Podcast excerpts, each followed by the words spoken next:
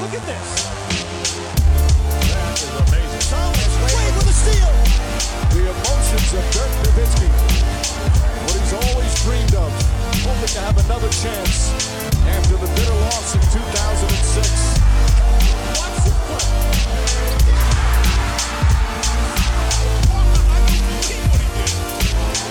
That is amazing.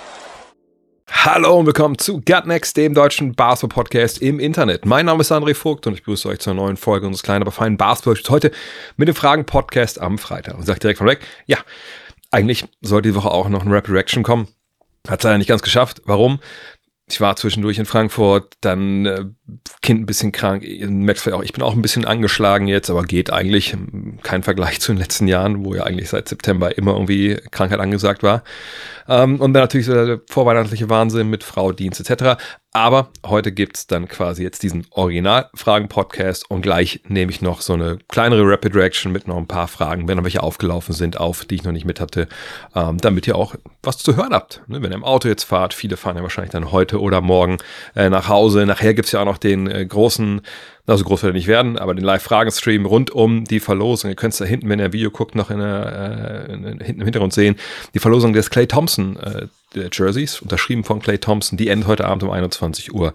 Da gibt es auch durch den ganzen Podcast von dem ganzen Stream. Also ich glaube, ihr seid versorgt. Und äh, präsentiert wird aber der Fragen-Podcast heute natürlich von manscape.com. Und am Ende des Jahres gucke ich natürlich auch ein bisschen zurück und denke so, ja Mensch, was war eigentlich dieses Jahr so los? Und ähm, bei dieser Partnerschaft hier mit, mit Manscaped gucke ich super gerne zurück, weil es einfach der Übersponsor ist, der Überpartner ist, den wir hier bisher hatten. Ähm, zwei Jahre machen wir jetzt voll ähm, ne, zusammen und dieses Jahr wirklich war, was so die Produkte angeht, meine Fresse, was haben die abgeliefert, ne? Den äh, Weed Wacker, da gab es jetzt das einziges kein Update, den gibt es nur noch in der Version 2.0, aber den Lawnmower 5.0, ne, der kam jetzt raus. Dann kam der Beard Hedger raus, der Handyman kam raus. Also wirklich jetzt, egal wo euch die Haare aus dem, ja, aus den Poren kriechen, ihr könnt sie wegschneiden, ohne euch da irgendwie lebensgefährlich zu verletzen. Also außer ihr legt es wirklich knallhart drauf an, aber dann müsst ihr nicht unbedingt was von Manscaped nehmen, denke ich. Ähm, es gibt auch alle andere Sachen drumherum die es einfach angenehm machen, die Sachen von denen zu, äh, zu benutzen. Und ich möchte an der Stelle natürlich zum einen Manscape danken für die langjährige Treue. Mal gucken, ob es nächstes Jahr weitergeht. Das ist noch nicht entschieden. Und natürlich auch Danke an all diejenigen von euch, die gesagt haben, nein, Mann, ich glaube dem windigen Typen mit der Brille äh, und der riesengroßen Basketball-Knowledge, dass der mir kein Blödsinn erzählt. Und habe ich ja auch nicht, denke ich. Habe ich zumindest noch nie von euch gehört. Wenn das so sein sollte, meldet euch gern. Ähm, und danke, dass das, wie gesagt, dass ihr das so lange mitgemacht habt. Und nur deswegen läuft natürlich auch diese Kooperation so lang. Da darf man sich ja auch nichts vormachen. Von daher, wenn ihr denkt, hm, Weihnachten ist natürlich jetzt ein bisschen schwierig, da noch was zu bekommen, aber auch im neuen Jahr möchte man irgendwie clean sein, obenrum, untenrum, auch in der Mitte, dann manscape.com. Code ist NEXT20 NEXXT20. 30 Tage Geld zurückgarantie. Von daher, wenn ich euch Scheiße erzählt habe, dann schickt es halt zurück. Tut doch keinem weh. Ähm, und es gibt natürlich 20% auf alles und Free Shipping.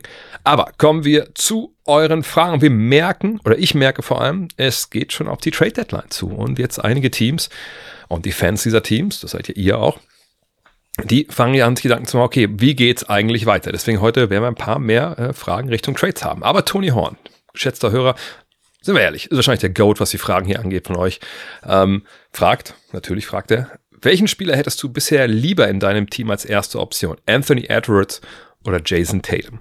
Und äh, normal hätte ich gedacht, puh, schwierige Frage, da muss man natürlich viel projizieren, ne? wie geht's weiter bei Anthony Edwards in seiner Karriere. Ähm, aber nein, hier steht ja jetzt. Wen würde ich jetzt äh, lieber haben? Wem würde ich jetzt äh, mein Team, sage ich mal, anvertrauen als erste Scoring-Option? Von wem würde ich sagen, ja Mann, führ du mich zum Titel? Und wenn wir nochmal gucken, bei Anthony Edwards sind wir bei 24,8 Punkten, 5,5 Rebounds, 5,1 Assists, 1,9 Stocks, Dreierquote von 38 Prozent bei sechs Versuchen, Zweierquote von 49 Prozent von der Dreierlinie, knapp 86 bei sechs Versuchen. Das ist wahrlich ähm, ja, das ist herausragend. Das sind die Zahlen. Früher hatte man gesagt, das sind die Zahlen eines MVPs. Heute muss man sagen, wahrscheinlich ein bisschen drunter, aber auch nicht so weit davon entfernt. Ähm, sind andere Zeiten. Ne? Ähm, heutzutage wird eben da viel mehr produziert. Bei Tatum sind wir bei 26,8 Punkten, 8,7 Rebounds, 4,2 Assists, 1,5 Stocks, Dreierquote bei 8,6 Versuchen von 35 Prozent, 34,5. Zweierquote von 58,9, das ist natürlich stark. Ähm, und eine Freiwurfquote von knapp 80 Prozent bei 6,6 Versuchen. Also ganz, ganz ähnliche Zahlen. Ähm, von daher finde ich, kann man die Antwort in, in dem Bereich da jetzt gar nicht unbedingt finden. Und deswegen hat der Toni die Frage sich ja auch so gestellt, wenn er jetzt hätte er auf, also es war jetzt ja keine Frage im Sinne von hier, der Spieler ist ganz jung, äh, aber ich glaube, der hat noch was in sich, sondern das sind natürlich zwei Jungs auf, äh, auf, auf Augenhöhe eigentlich, zahlentechnisch. Ich würde mich aber trotzdem, ehrlich gesagt, ziemlich klar für Jason Tatum entscheiden. Äh, einfach, wenn ich denke, wenn ich lese, wen würde jetzt erste Option in meinem Team haben wollen und sehe, wo diese beiden Mannschaften stehen. Und da reden wir ja von zwei Teams, die, naja, wenn wir auf die Tabelle gucken, ähm, also das hätten wir vielleicht vor der Saison nicht so gesagt, aber wenn die Finals so aussehen würden, Boston gegen Minnesota, würden wir uns trotzdem wieder wundern, wegen Minnesota. Aber die sind immer beide Erster und beide stehen bei 21 und 6. Von daher ne, kann man natürlich projizieren, dass diese beiden Teams in den Playoffs wichtige Rollen spielen werden. Und äh, da gucke ich eben auch hin, wenn es jetzt hier um diese Antwort auf diese Frage geht. Und da muss ich sagen,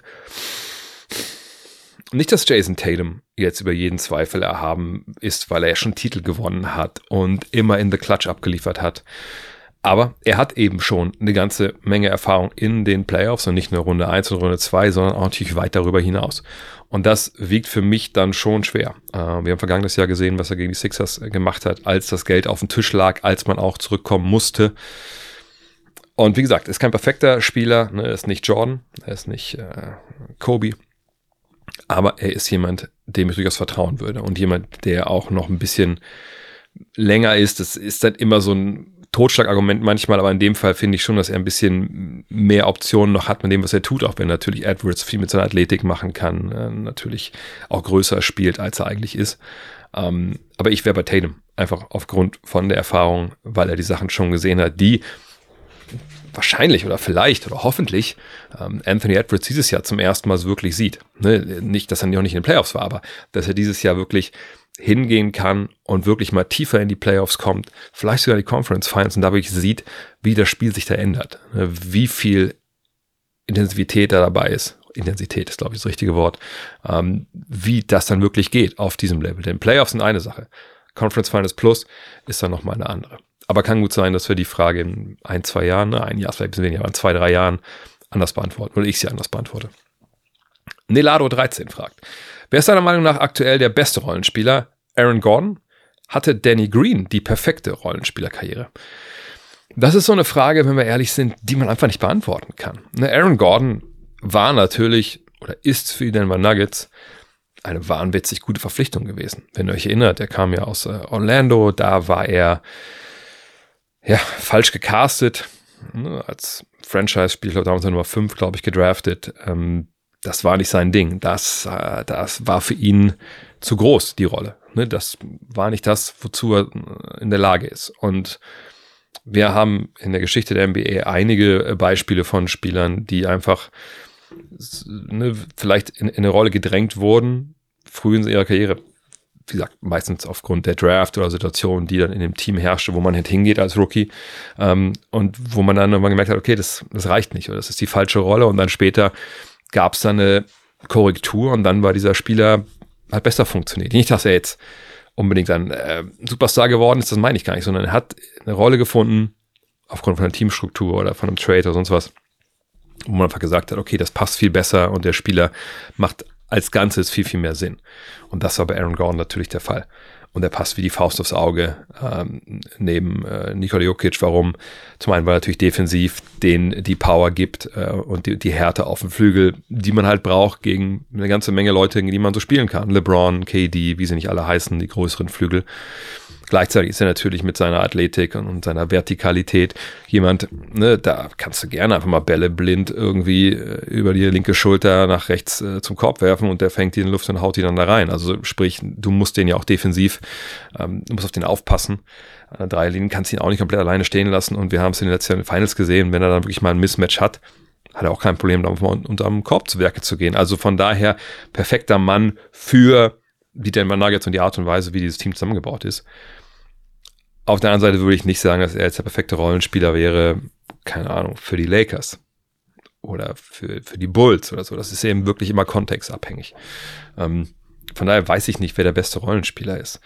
Wenn man, ehrlich gesagt, wenn man so das runterbricht, was Rollenspieler eigentlich heißt, ähm, dann hat man ja eigentlich nur zwei Arten von Basketball in meiner, meiner ähm, Sicht. Man hat Superstars oder Stars, sagen wir es mal ein bisschen breiter, also die den Ball in die Hand bekommen und über die eine Offensive aufgezogen wird. Und hat Rollenspieler. So. Und äh, dann gibt's natürlich Spieler, die so ein bisschen zwischen, dazwischen hängen. Also ich meine, Scoring ist ja auch eine Rolle. Also wenn wir mal ein bisschen in Geschichte gucken, jemand wie Jamal Crawford, da wird niemand gesagt haben, ja, das ist ein Superstar oder das ist ein Star.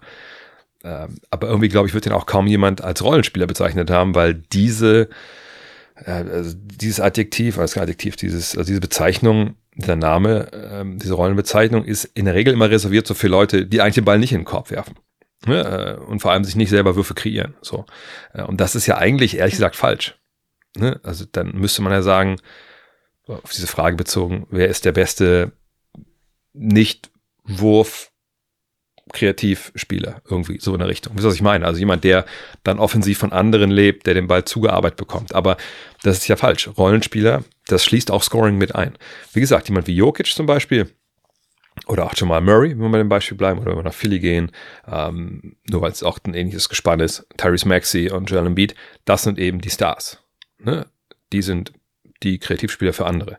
Gleichzeitig ist natürlich ein Kreativspieler, der als Point Guard, sich Mike Conley, ist natürlich kein Star, ist auch ein Rollenspieler, ne, der für die anderen dann mitkreiert. Aber das ist, wie gesagt, was, da muss man ganz genau hingucken.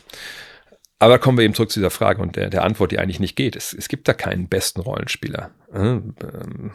Und Danny Green als perfekte Rollenspielerkarriere, naja, also was in seiner Karriere natürlich bemerkenswert ist, dass er eigentlich erstmal gar nicht funktioniert hat und eine ganze Weile gebraucht hat, bis er dann reinkam, bis er seinen Dreier getroffen hat er hatte ja auch so einen relativ weirden Wurf, wo er so den Arm nicht ganz durchgedrückt hat. Und ähm, das war zumindest mal meine Theorie.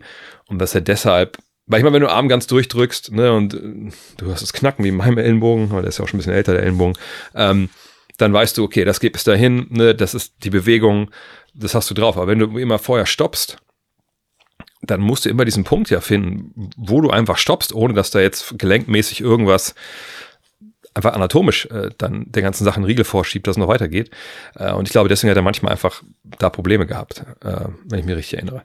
Jedenfalls, perfekte Rollenspielerkarriere. Er war ein toller Rollenspieler, ist Meister geworden, hat in den Finals äh, zwischendurch unfassbar von der Dreilinie getroffen, hat super verteidigt. Aber war er jetzt perfekter, das Wort gibt es glaube ich auch gar nicht, als äh, im Endeffekt jemand wie André Iguodala? Wahrscheinlich nicht. Ne? Äh, weil Godala natürlich besser wahrscheinlich dann im Endeffekt zu den Warriors gepasst hat, mit allem, was er konnte, als das vielleicht Danny Green äh, oder auch Aaron Gordon gepasst hätte. Von daher, lange Rede, kurzer Sinn, das können wir so nicht beantworten. Wir können äh, vielleicht punktuell sagen, 3D-mäßig, in der Rolle, wer ist da der Beste? Wer ist denn der Beste? Äh, was ich, äh, Pick and Roll, Vertikal, Spacer, Center, äh, der auch noch verteidigt. Also es, ihr merkt, wir kommen dann sehr so in diesen Bereich, den ich auch in Love This Game beschrieben habe, wo wir diese ganzen, also wenn man es mit B-Ball Index äh, halten will, mit diesen ganzen Badges und Archetypes, ihr kennt das vielleicht von NBA 2K, ähm, wenn wir da dann reinkommen und das dann auflisten, dann kommen wir ja in, in, in eine Mannigfaltigkeit von, von Rollen und Spielerprofilen, wenn wir da dann jedes Mal den Besten suchen wollen, puh, herzlichen Glückwunsch. Dann haben wir wahrscheinlich ein ganzes Jahr Podcast-Themen hier. Aber so alles in allem der beste Rollenspieler, das kann man ehrlich sagen. Man kann auch nicht den wichtigsten Rollenspieler kühlen, wenn wir ehrlich sind, weil ähm, klar ist Aaron Gordon wahnsinnig wichtig für ähm, diese Mannschaft. Ähm, aber ähm, ist er jetzt wichtiger, als wenn wir jetzt mal von, von den Timberwolves ausgehen, ähm, zum Beispiel als, als Mike Conley wie, wie will man das bewerten? Ne, oft natürlich auch äh, damit kann man es bewerten, was der, wer dahinter kommt und so. Aber wie gesagt, da kommen wir halt in, in, in Diskussionen. Und es fällt mir gerade auf, genauso macht man den Content natürlich eigentlich nicht. Ne? Also ich glaube, wenn man, wenn man, wenn man Leute hier noch reinziehen will, dann muss man eigentlich hier eine richtige Top 10 runterballern und naja, vielleicht lernt das noch irgendwann mal. Egal. ich muss kurz, kurz Tee, klar, Moment. Mm. Markus Nautz Wie sieht jetzt nach der Siegesserie die James Harden-Verpflichtung aus? Hm. Ehrlich gesagt auch nicht viel anders. Ich meine, ihr wisst das. Ich habe natürlich ähm, ab und zu mal eine starke Meinung, aber gerade bei so Trades sage ich ja immer, also da muss man erstmal abwarten. So. Was wir jetzt gerade sehen bei den Clippers ist aber natürlich formidabel. Wir sehen ein Team, was zum Offensivrating an Platz 8 rangiert, defensiv an Rang 9, Net-Rating an Rang 5. Das sieht erstmal wahnsinnig gut aus, wenn wir sagen, naja, in der Regel ist es so, dass man schon möchte, dass man bei beiden, also Offensiv- und Defensiv-Rating, also auf 100 Ballbesitze normiert, wie viele Punkte macht ein Team, wie viele Punkte äh, gibt ein Team ab, auf 100 Ballbesitze gerechnet. Ne? Äh, wenn man da beides Top 10 ist, dann hat man schon eine gute Chance, auch auf den Titel. Das ist so, ein, so, ein, so eine Bauernregel. So, das erstmal vorneweg. Ähm, wir sehen natürlich auch, dass jetzt die Siegesserie gerade geendet ist. Okay, ähm, das ist auch nicht schlimm. Ne? Man hatte was, glaube ich, acht Spiele in Folge gewonnen.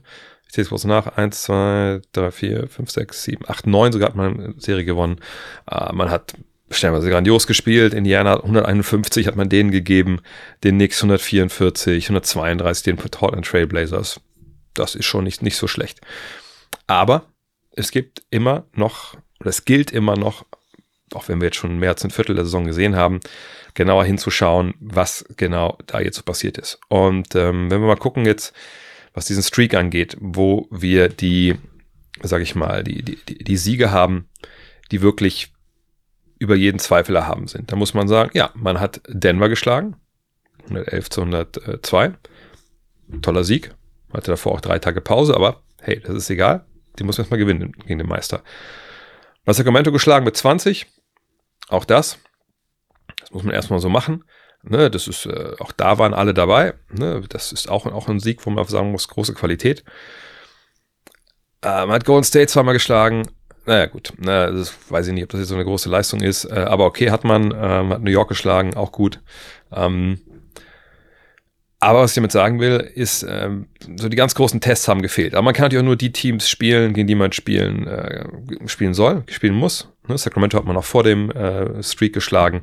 Okay, Oklahoma City jetzt am Ende gab's äh, eine Niederlage, da hat aber dann im Endeffekt Kawhi Leonard gefehlt. Dafür hat man Dallas geschlagen oder Paul George, aber auch äh, äh, Kyrie Irving nicht dabei. Das ist natürlich gut. Und was wir jetzt sehen, wirklich ist, dass sich der gute James Harden einfach so eingefügt hat, wie man das ja auch irgendwann erwarten konnte. Ne? Also ich glaube, jeder, der dachte, der geht, kommt der jetzt hin und spielt äh, Houston, ISO, James Harden, Basketball. Na, dass das nicht passieren würde, das war ja eigentlich klar. Und die Zahlen, die er auflegt, sind natürlich grandios.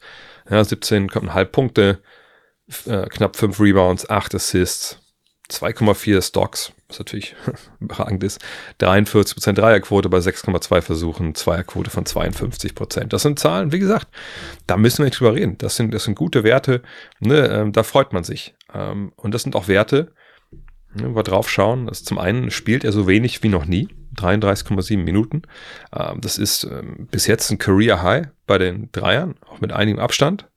Ne? Ähm, gut, sind noch erst 23 Spiele, das muss man natürlich auch mal dazu sagen. Ähm, das ist ein, äh, ist kein Career Low, äh, aber es ist das Loweste, seit er damals von Oklahoma City nach Houston gegangen ist und dann auch Starter war. Ähm, und äh, er hat einfach jetzt eine Rolle inne, die ein bisschen eine andere ist. Ne? Auch die 7,7 Assists. Ne? Das geht natürlich zu einem damit einher, dass er halt weniger spielt. Äh, aber zum anderen eben auch, dass klar ist, äh, dass da noch jemand anders ist, der auch den Ball in der Hand hat, das ist der Russell Westbrook. Ne? Ähm, zu dem kommen wir auch gleich noch. Von daher, wenn er auf dem Feld steht, das sieht man im Offensivrating, das, dann läuft es einfach. Und er hat diese Rolle wirklich ähm, verinnerlicht und angenommen. Aber dass er das tun würde, ich glaube, das war ja nie wirklich die Frage. Ne? Die Frage war, wie funktioniert es im Endeffekt äh, offensiv? Haben die denn eine Offensive? Was macht denn äh, Tai Lu da? Und ich habe schon gesagt, sind sie Top 10. Da hat sich einiges zu Guten entwickelt. Ähm, ich will jetzt nicht sagen, dass das großartig schematisch bedingt ist, auch wenn sich da einige Sachen getan haben, aber vor allem liegt es natürlich daran, dass James Harden mit seiner Brillanz, die er hat, den Tisch wieder entdeckt und immer wie Kawhi Leonard, Kawhi Leonard einfach auf Niveau spielt, man sagen muss, ja, der scheint topfit zu sein, auch wenn er jetzt gerade gefehlt hat. Ähm, und das hat man sich, ich, immer erwünscht bei den Clippers, dass man Kawhi so spielen sieht. Jetzt kann man sich ketzerisch sagen, naja, das ist ja auch ein Contract hier. Es gab keine Verlängerung bisher. Kein Wunder, dass der Mann fit ist. Gut, kann man so denken. Ähm, ich glaube, bin ich vielleicht nicht ganz zynisch genug für, aber kann mir schon gut vorstellen, dass das ein bisschen was damit zu tun hat. Ähm, und jetzt haben sie natürlich da eine massige Qualität. Ne? Ähm, sie haben auch die Lehren relativ früh gezogen, dass eine erste Fünf mit Westbrook und Harden nicht funktioniert. Das war aber eigentlich auch, sage ich mal, äh, äh, zu erwarten, dass sie das begreifen irgendwann ähm, und das mit Harden, Paul George, Terrence Mann, Kawhi Leonard und Ivica Subats. Das ist eine tolle Lineup. Das ist, das, da müssen wir uns überreden. Die, die hat alles. Äh, mit Man hat man ja auch so ein bisschen jetzt dann diese athletischen äh, Mann, der so defensiv ein bisschen rumfliegen kann, zusammen mit George und Leonard. Und das, was Harden dann stellenweise da macht, obwohl ich auch denke, er gibt sich mehr Mühe, als er es zuletzt gemacht hat in, in Philly, ähm, der das ein bisschen bereinigen kann. Das passt alles. Aber die Frage ist halt, wenn man jemanden wie, wie James Harden holt, ja nicht, wie spielt man in den Partien, das war jetzt von dem Streak aus gesehen, äh, Partie 19 bis 27, sondern wie spielt man in den Playoffs? So, und das, die Frage können wir jetzt nicht beantworten. Das war keine Verpflichtung für die reguläre Saison. Das war eine Verpflichtung für die Playoffs. Von daher sieht für mich jetzt die Verpflichtung nicht viel anders aus als vorher. Ich denke, sie spielen einen besseren Basketball, das muss man ganz klar sagen. Aber das war zu erwarten, dass es nicht so weitergeht wie direkt nach der Verpflichtung. Das ist ein relativ leichter Spielplan bisher immer noch, glaube ich, das 23. Ähm, Strength of Schedule. Aber mein Gott, wie gesagt, du kannst nur die äh, schlagen, die du schlägst und sie haben ja auch ein gutes Net-Rating. Von daher ähm, sieht jetzt gut aus.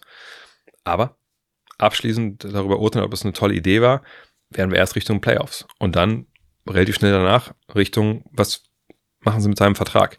Was machen sie mit den Verträgen von, von Leonard und George? Ähm, ne, das sind so die, die großen Fragen, die dann jetzt kommen im Endeffekt. Aber für mich sieht der Trade jetzt nicht viel anders aus als damals. Ich hätte es trotzdem nicht gemacht. Aber momentan läuft es halt sehr, sehr gut. Oh. Kevin Achtmann, auch eine Frage zu den Clippers. Fallen dir noch andere Trades oder Midseason äh, Signings ein, also Leute, die in der Mitte der Saison dazugekommen sind zu Mannschaften, ähm, bei denen ein Rollenspiel ähnlich wie Daniel Theiss bei dem neuen Club so einen Einfluss hatte, auch vor allem auf die Siegquote. Es scheint ja wirklich, als ob er das fehlende Puzzlestück war, obwohl vier künftige Hall of Famer im Kader stehen. Ich bin mir nicht wirklich sicher, ob man Daniel Theiss bei aller Qualität, die er hat und bei allen Zahlen, die er auflegt, diese Bedeutung zumessen sollte, wenn ich ehrlich bin. Aber wir gucken erstmal auf die Zahlen. Das sind jetzt 17 Spiele, in denen er 17 Minuten vor Partie aufs Feld kommt. Er macht sieben Punkte, äh, greift vier Rebounds, äh, gibt dir äh, ein Assist und 1,3 Stocks, äh, trifft aus dem Dreierbereich 47,1 Prozent von dem einen Dreier, den er pro Spiel nimmt. Und er trifft aus dem Zweierbereich 48,1 Prozent, also nicht viel besser. Aber wie gesagt, so viel eingesetzt wird, eben auch vor allem so stretchig, dann ist das vollkommen okay. Auf 36 Minuten, vielleicht da vielleicht der Blick vielleicht lohnt, sind es 14,5 Punkte, 8 Rebounds und äh, 2,9 Stocks, was natürlich toll ist. Wie sieht das jetzt äh, in seiner, über seine Karriere aus? Am besten gucken wir einfach mal auf die 36 Minuten. Ähm, da sieht man, dass die Zahlen ungefähr da sind, wo sie sonst auch sind. Ne? So, also auf 36 Minuten auf seiner Karriere genormt sind 14 und 9, also 14 äh, Punkte, 9 Rebounds, die er auflegt und 2,5 Stocks. Das ist das, was wir ihn erwarten. Ähm, Dreierquote ist momentan viel, viel besser. Die ist in der Karriere gesehen 33 Prozent, aber da sind noch ein paar Jahre dabei gewesen zu Beginn, ähm, wo es auch nicht so gut lief. So, von daher alles gut, alles top. Aber bei aller Liebe jetzt zu behaupten, dass äh, eine Mannschaft die gleichzeitig ungefähr zu dem Zeitpunkt sich mit James Harden verstärkt hat, dass die jetzt ähm, aufgrund von der Anwesenheit von Daniel Theiss diese Spiele in Folge gewonnen hat, da würde ich mich intellektuell schon gegen wehren, dass das so ist, wenn ich ehrlich bin. Ähm, er, und das habe ich auch von Anfang an gesagt, passt da perfekt rein ne, wie ihr den Podcast gehört habt, den Dean mit ihm aufgenommen. Das war ein Mini-Podcast in der Kabine, äh, der im Premium-Kanal auf patreon.com slash drehvogt lief. Ähm, sorry. ähm, dann wisst ihr, dass er auch unbedingt dahin wollte, weil die Rolle einfach für ihn da war. Und ähm, diese Rolle ist auf ihn auch maßgeschneidert. Ne? Er hat jemanden, für den er gut screenen kann, egal ob es jetzt Westbrook ist oder vor allem halt Harden. Ähm, er gibt eben dieses Stretch Big Man Element für diese Mannschaft, die das vorher nicht hatte, die es mit Subats nicht hat und auch mit Plumlee, wenn er zurückkommt, irgendwann eventuell nicht hat. Von daher denke ich, dass seine Zeit auch äh, seine Zeit bekommen wird. dass er Teamverteidiger ist, dass er weiß, wo er stehen muss, das, das wussten wir, glaube ich, alle vorher. Aber jetzt zu sagen, dass er das fehlende Puzzleteil war, das würde die Bedeutung von Daniel Theiss in dem Fall schon arg überhöhen. Und ähm, das ist aber auch nicht schlimm. Also man muss ja nicht sagen, jetzt, der macht jetzt die Clippers zum Sieger. Nein, er ist eine sehr sinnvolle Verpflichtung, ähm, die natürlich extrem hilft. Und fallen mir noch andere Trades oder Mid-Season-Verpflichtungen ein, bei denen ein Rollenspieler ähnlich wie Thais einen Einfluss hatte. Na gut, die, äh, sag ich mal, das Paradebeispiel ist natürlich Rashid Wallace damals, äh, der dann über Atlanta zu den Pistons kommt und dann werden die Meister. Aber da, wie gesagt, reden wir über ein Team, was Meister geworden ist. So, ähm, äh, das war ja zu dem Zeitpunkt auch jemand, der äh, ne, All-Star oder im Dunstkreis des All-Star-Games stand. Ähm, das jetzt, und wie gesagt, bei Thais darf man einfach nicht diese Messlatte so anlegen. Ne, das ist eine tolle Verpflichtung, eine gute Verpflichtung, aber keine, die bei den Clippers jetzt, oder sagen wir es anders. Bin mir relativ sicher, selbst wenn Dani Thais nicht da gewesen wäre, sondern sie hätten ihn durch einen Replacement-Player, also einen anderen Kollegen mit ähnlichen Skills ersetzt, äh, oder auch mit weniger Skills, dann stellen sie wahrscheinlich jetzt ziemlich genau da, wo sie auch so stehen. Ähm, aber wie gesagt, er hilft ihnen.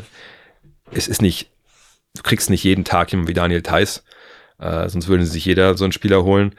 Aber er ist nicht der Hauptgrund dafür, dass sie da jetzt ähm, so abgegangen sind letzten Wochen.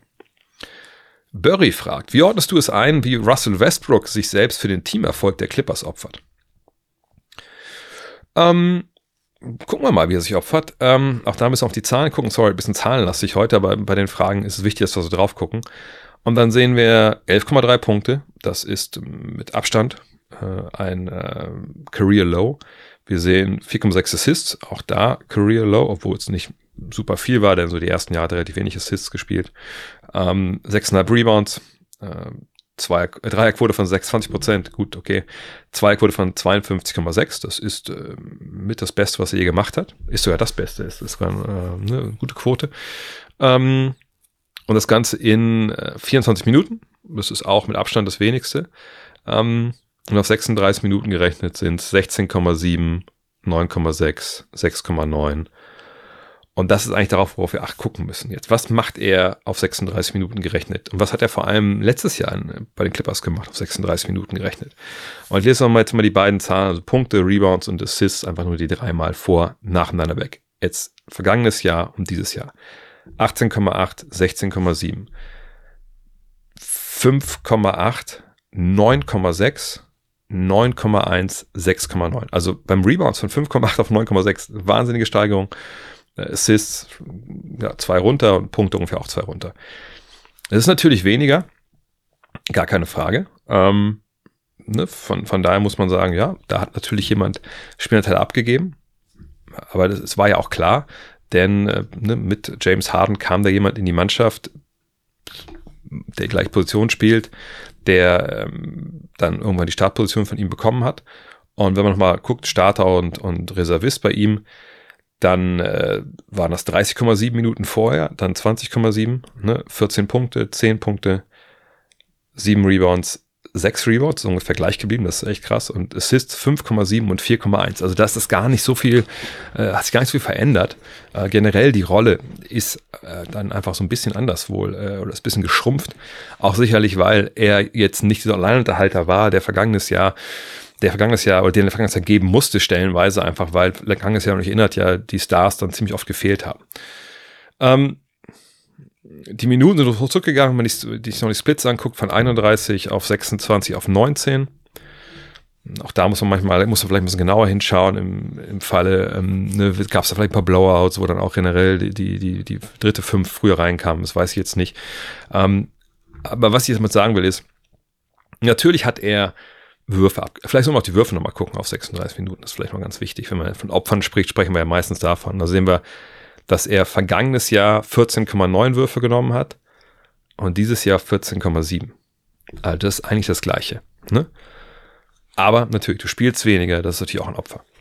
Nur, wir dürfen nicht vergessen, Russell Westbrook ist da nicht hingekommen als Superstar und auch nicht hingekommen als einer, von dem klar war, auch wenn er jetzt eine, nur ganz, ganz kleines Geld verdient, dass der eingeplant ist für, für 20 Würfe pro Spiel und für, für 20 und 10.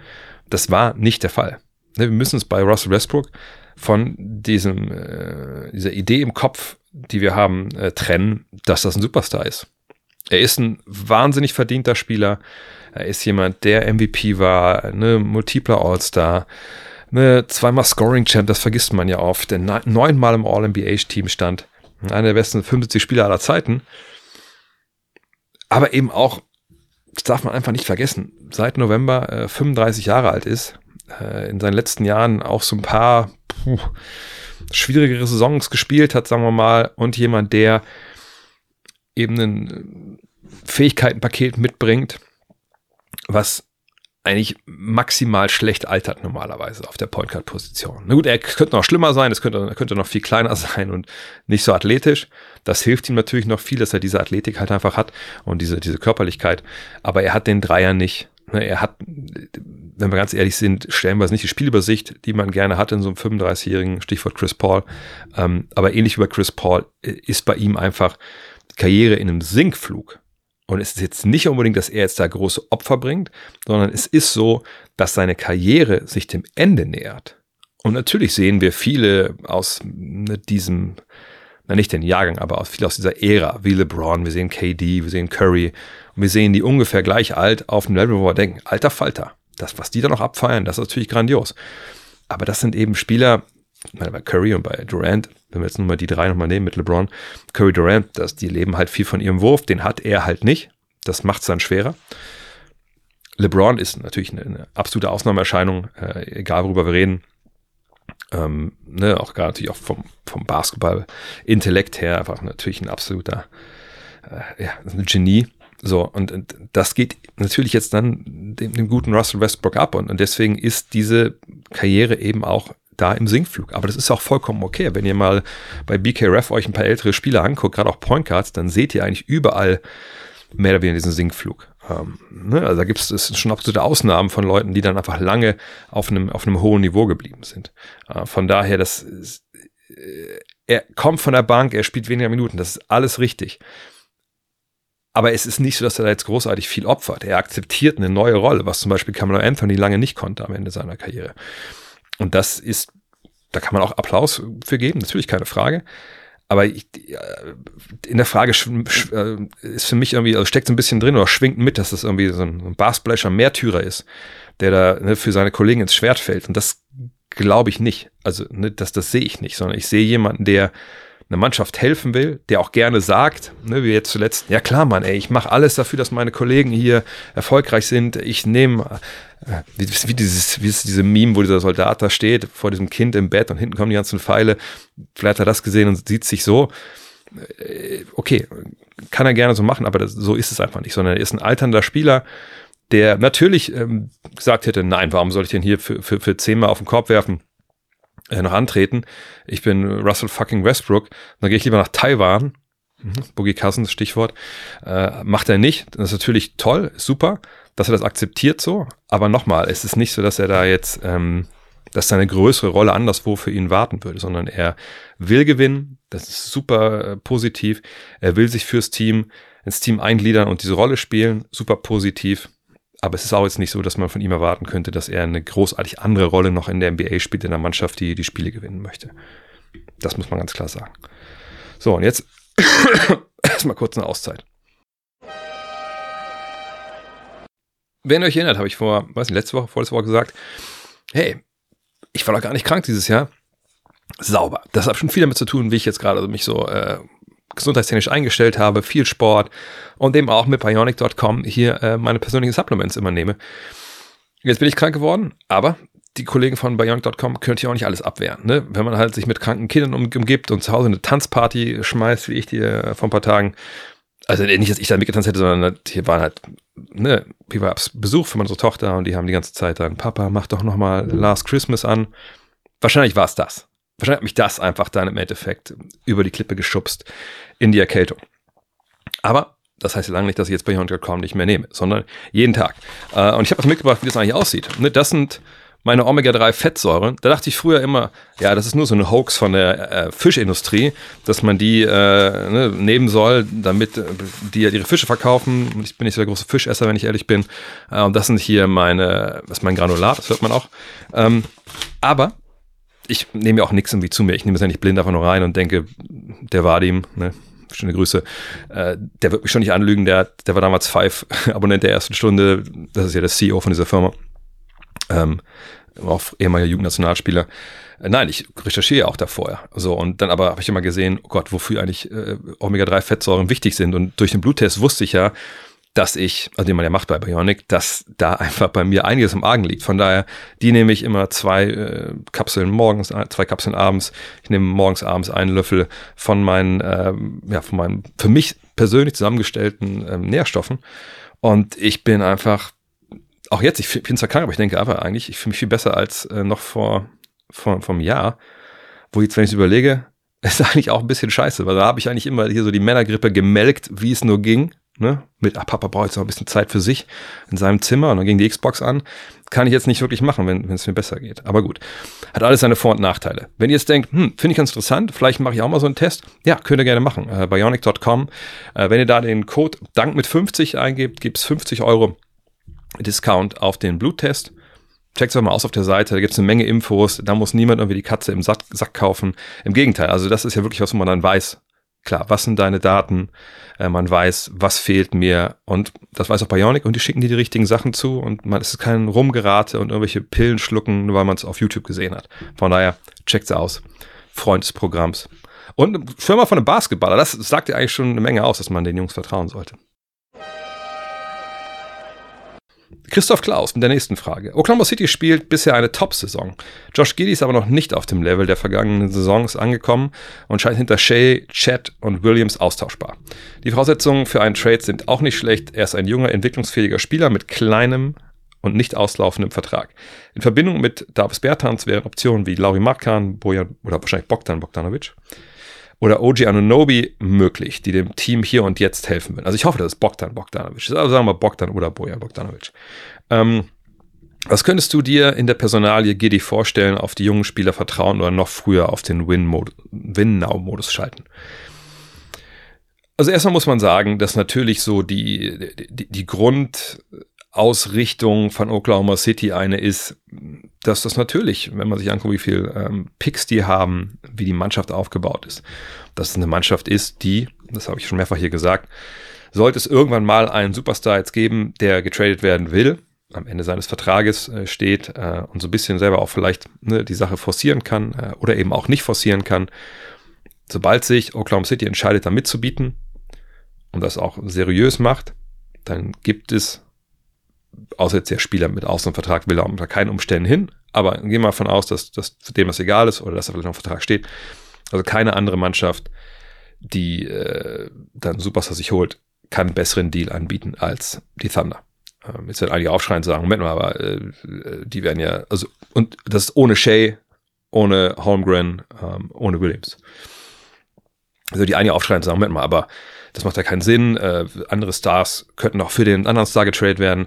Naja, gut, aber dann, wenn man sowas macht, dann wägt man sich ja in der Regel auf der Stelle. Also, ne, und jemand, wenn jetzt mal wegen, ich meine, es gibt keine Embiid-Gerüchte oder so, aber nur mal für den Fall Embiid oder Antetokounmpo, diese Sachen, die so rumgefleucht sind, oder Insert, ne, Star X hier. Jeder Star, der getradet werden will und irgendwie selber auch da ein bisschen mitreden kann, der will ja dann nicht zu einer Mannschaft, wo der Star nicht mehr da ist, ne, für den er dann getradet wird, sondern der will ja zum Team, wo man dann auch direkt gewinnen kann. Da würde ich von ausgehen. Und dann unter der Prämisse gibt es nämlich keine besseren Angebote als die von den Thunder. Und je nachdem, was das für ein Star ist, also für Antetokounmpo oder für Embiid, bin ich mir sicher, wäre wahrscheinlich auch ein Chad Holmgren zu haben. Aber gut, das steht vorne am Blatt, da müssen wir jetzt nicht über solche Sachen diskutieren. Fest steht, die sind im Win-Now-Modus. Ich wüsste nicht, warum sie das nicht sind. Ich habe davon gesprochen, dass die Clippers äh, vorne und hinten im, äh, im Rating, also Offensiv Defensive Rating Top 10 sind. Da stehen die Thunder auch. Sechster im Offensivrating, Sechster im Defensivrating, Dritter im Net-Rating, also wenn man das beide voneinander abzieht. Ähm, das Strength of Schedule ist das zehn schwerste gewesen. Äh, SRS, also wenn man guckt, ne, wie ziehen die denn die, die, die Leute ab oder wie viel verlieren sie denn?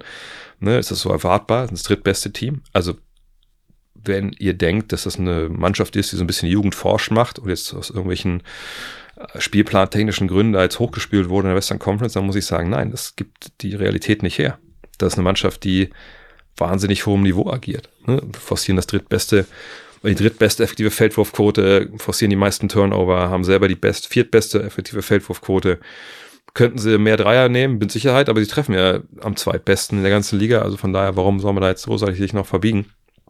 Sie haben mit Jay Gilgis Alexander einen Superstar, der den Namen auch verdient. Sie haben mit Jalen Williams und Chad Holmgren zwei junge Leute mit 21, 22, die, sagen wir mal, im Dunstkreis des All-Star Games sich bewegen. Äh, und sie haben eine ganze Menge Leute, ob es jetzt Lou Dort ist, Josh Giddy, Cason Wallace, Isaiah Joe, ähm, die einfach Spaß machen und, und sich auch ein bisschen entwicklungsfähig sind. Äh, und dann haben sie jemanden wie Vasilij Micic, der natürlich ein bisschen jetzt unter ferner Liefen läuft, aber wenn man den irgendwie anbieten wollen würde, ähm, oder wenn der jetzt später kommen will oder uns Verletzungen gibt, dann, dann ist das sicherlich auch einer, der, der direkt beiträgt. Also, was ich damit sagen will, ist, das ist eine gute Mannschaft, die jetzt Hier und Jetzt richtig gut ist und gegen die auch sicherlich keiner spielen will. Äh, in, in, in, generell in der regulären Saison, auch in den Playoffs wahrscheinlich später dann nicht. Ähm, ist es eine fertige Mannschaft, wo man sagt, ja, also die müssen ja nichts mehr machen, die sind ja quasi meisterfähig? Nee, das nicht. Also wenn ihr mir jetzt sagt, ne, um was ich jetzt Meister zu werden oder maximal alles rauszuholen, wahrscheinlich muss man das dann so besetzen mit Win-Now-Modus, dann ja, dann kann man sicherlich noch was machen. Aber wenn man so genau reingeht und so genau justieren will, dann sind das auch nur ganz wenige Moves, die man dann machen kann, die einen auf so einem Niveau heben. Ne? Obwohl sie ja schon relativ hoch sind mit ihrem Niveau. Ähm, das vielleicht vorneweg. Aber klar ist natürlich, wenn man sich das Team anguckt, wenn man denkt, wenn wir jetzt jemand holen wollen, wir müssen ja unseren Kern zusammenhalten, der uns halt zu dem Team macht, was wir sind. Ne?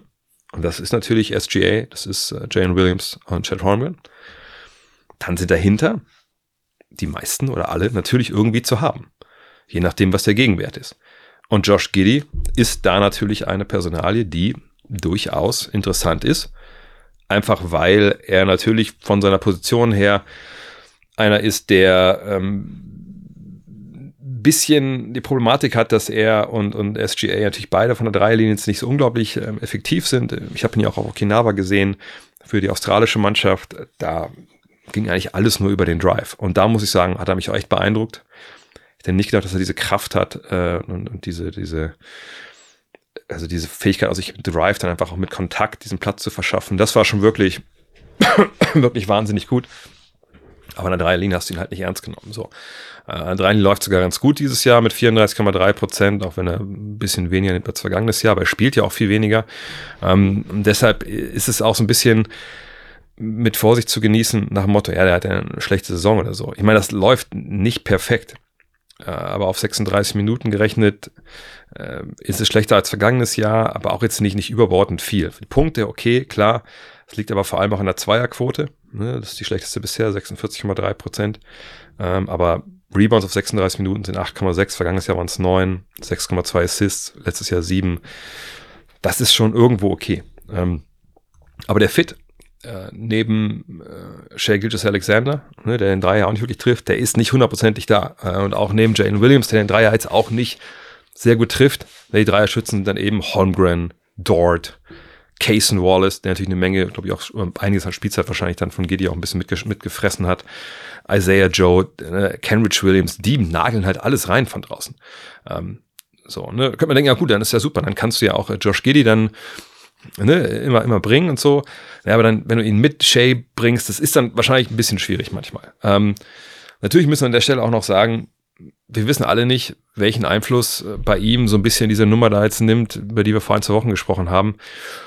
Äh, mit dieser ja, Minderjährigen da aus, ich glaube aus Kalifornien. Ähm, inwiefern beeindruckt das ihn, ne, wie beeinflusst das ihn? Äh, das geht eigentlich schon das ganze Jahr nicht wirklich gut. Sein Offensivrating ist zwar jetzt besser geworden von 91 auf 98 auf 106. Ähm, True Shooting ist besser geworden von Monat zu Monat.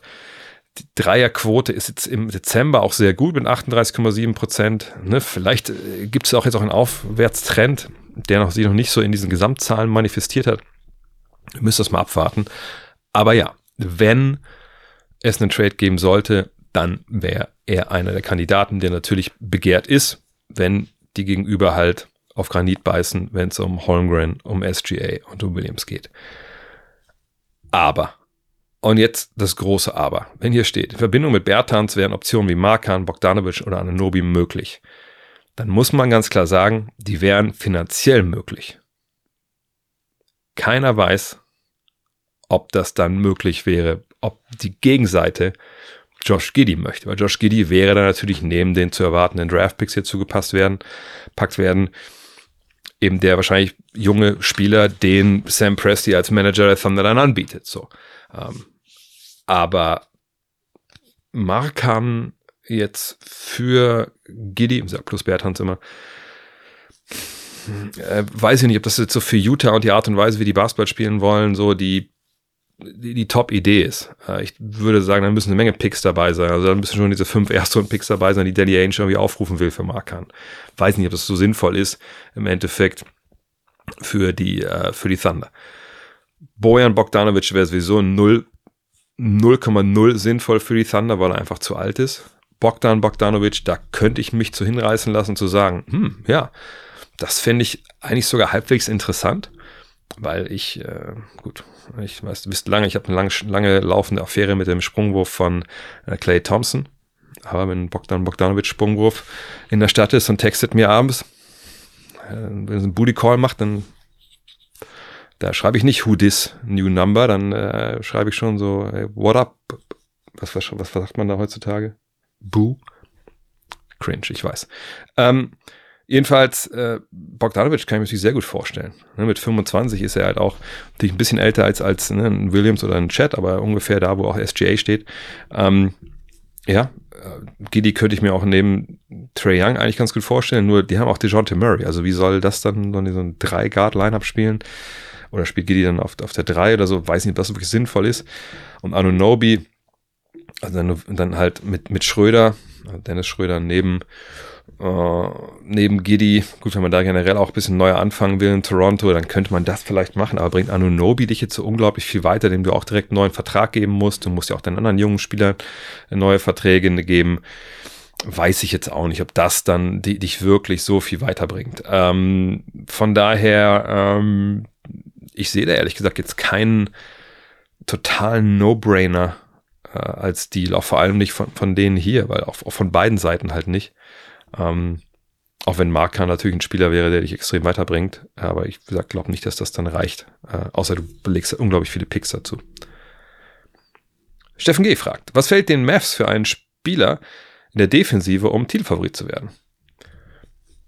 Die Kemba Motambo, äh, David Robinson, äh, Patrick Ewing, ähm, ne, äh, also ja, Spaß beiseite. Also ich glaube nicht, dass wir, wir um einen über einen Spieler hier sprechen, der irgendwie fehlt und dann auf eine magische Art und Weise ist diese Mannschaft äh, defensiv ähm, Top-Mannschaft. Wir reden hier davon, dass wir auf Rang 23 rangieren im Defensivrating. Hm, das ist jetzt nicht gut bei nur 30 Teams, wenn wir ehrlich sind. Ähm, ne, sie haben ein leichtes Auftaktprogramm gehabt, ne, das 24 äh, schwerste nur. Ähm, Simple Rating sind sie bei 16, also auch nicht wirklich, dass sie alles weggenagelt hätten, was da kam. Ähm, gleichzeitig muss man sagen, ja gut, ne, sie haben natürlich jetzt auch einige Verletzungen wegstecken müssen von Leuten, die natürlich defensiv befähigt sind.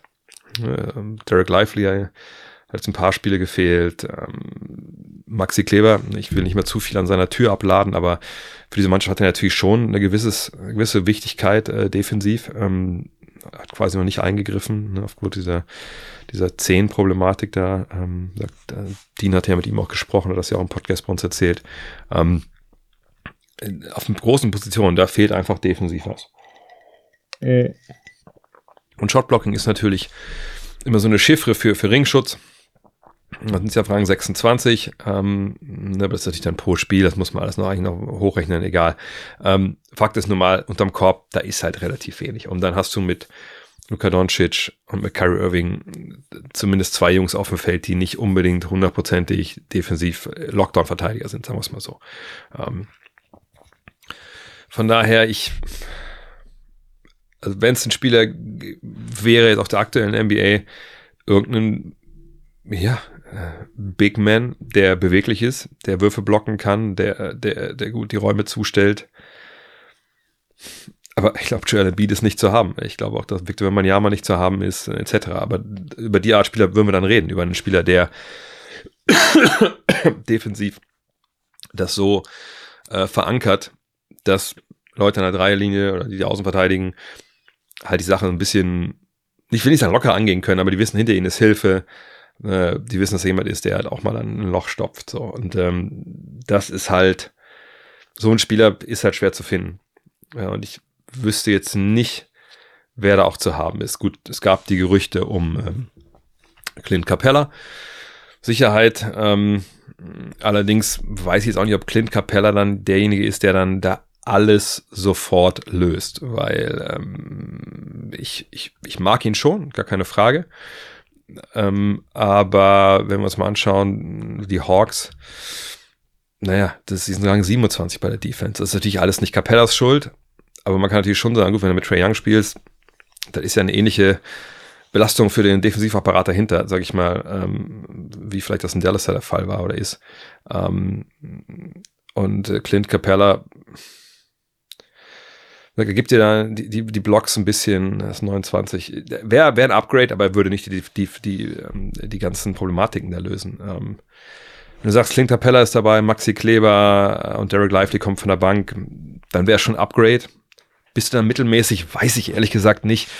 Von daher, nee, ein Spieler alleine wird das nicht regeln. Da müsstest du schon zwei, drei Neuverpflichtungen haben auf den großen Positionen. Also da sage ich jetzt mal von drei, vier, fünf. Und dann, dann wäre man vielleicht ein bisschen besser. Ja, aber dann denke ich mal, wir haben gerade 51 Minuten durch. Die anderen Fragen, die mache ich gleich im zweiten Teil. Dann auch mit ein bisschen Rapid Reaction reingemixt. Von daher, ähm, viel Dank an der Stelle. Wir hören uns gleich wieder.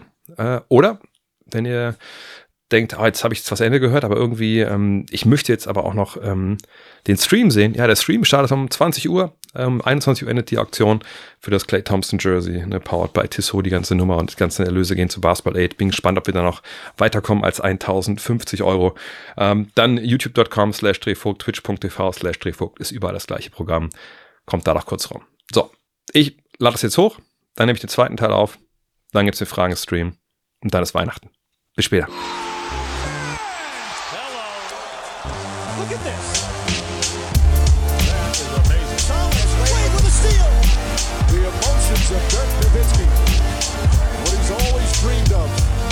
have another chance after the bitter loss in 2006.